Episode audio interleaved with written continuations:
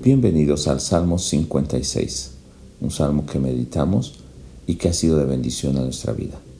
Porque aprendemos de David cómo en medio de sus enemigos, los filisteos, cuando él es apresado y cuando tiene temor, dice algo muy importante en el verso 3, que cuando él tenga miedo, en Dios pondrá su confianza, porque siempre habrán adversarios y siempre habrá dolor o tristeza o angustia o temor en nuestra vida.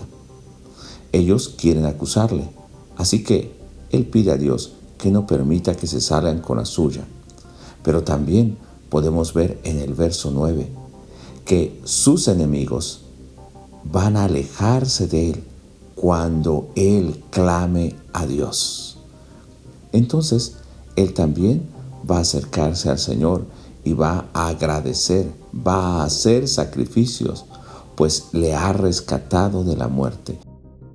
No dejará que sus pies resbalen, que aún en medio de esa situación, Él va a caminar en la presencia de Dios, en la luz del Señor.